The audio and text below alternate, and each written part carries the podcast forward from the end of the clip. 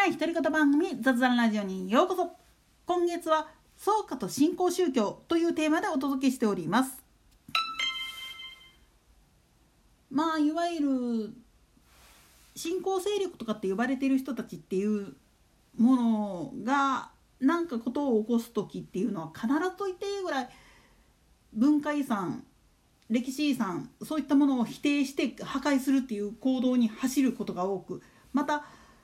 他国の文化を自分のものだっていうふうに主張して裏付けも何もかも無視してそういった証拠を全部消した上で上書きするっていうことをやってるケースが多々あるわけなんだけれどもでもこれねひっくり返ったことを言っちゃうと自分たちの箔がないから歴史がないからゆえの否定なんですよね。なんでやねもっと言ってしまうと自分たちがもっと優れているものとして進化したんだっていう証拠が欲しいがために過去っていうものを捨てようとする捨てもいいんだけれどもやりすぎて結局原点何って言われた時に答えることができなくなっちゃうんですよね。特に共産主義に走っていた当時のソビエトなんかでも一番危惧されたことっていうのはそうやって自分たちの過去を消すっていう作業をやってしまったことによって本来守らなきゃいけない文化財あるいは歴史遺産っていうものを自分たちの手で破壊してしまってたっていう事実があるんですよね。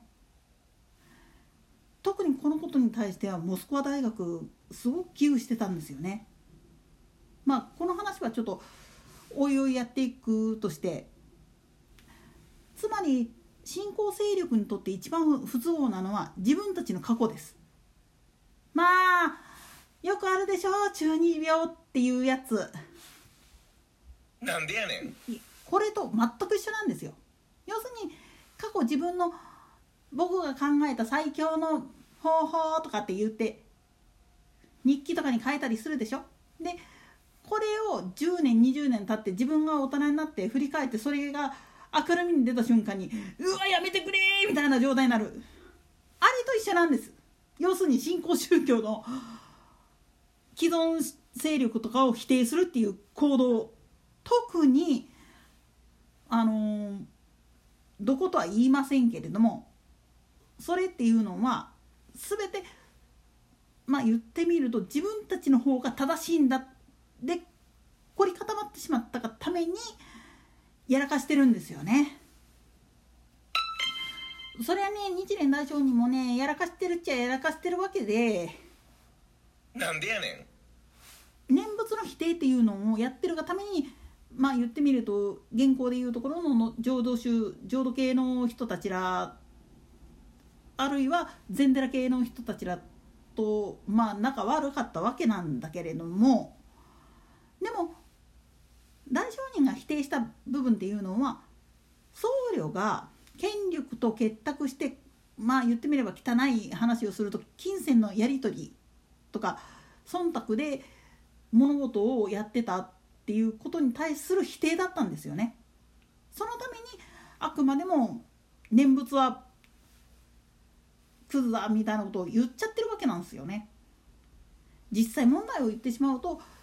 僧侶は僧侶として本来は国の安寧とかを願いそのための活動をしていくべきであるっていうことを言いたくってやったことなんだけれどもまあそれで勢力疲れると困るからっつって既存のものっていうのは破壊の方に走ったわけなんですよ。ただそれはあくまでも正しいことを言われて突っ込まれてそれが嫌で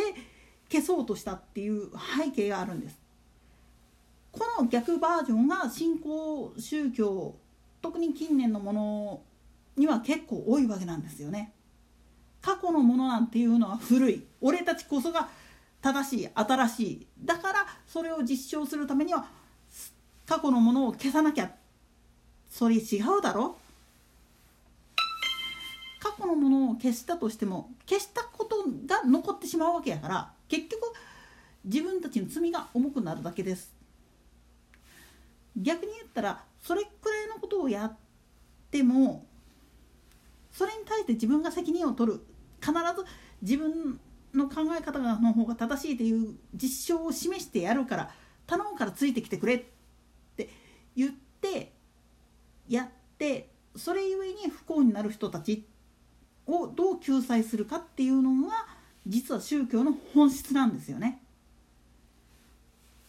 信じてくれてる人たちが信じてたのに裏思いを裏切られたっていう気持ちになって離れていくっていうのが一番怖いんですよ。同時に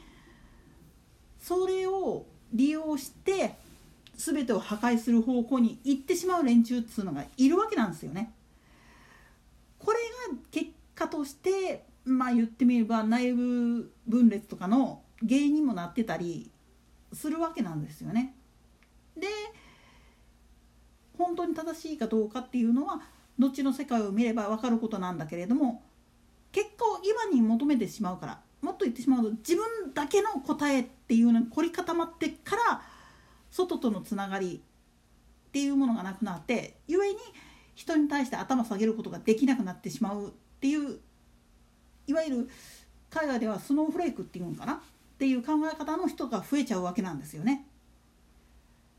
に新興宗教を追っ始める人たちっていうのは自分たちの仲間内でもなんか変な上下関係作っちゃってっていう風になっちゃうわけなんですよね。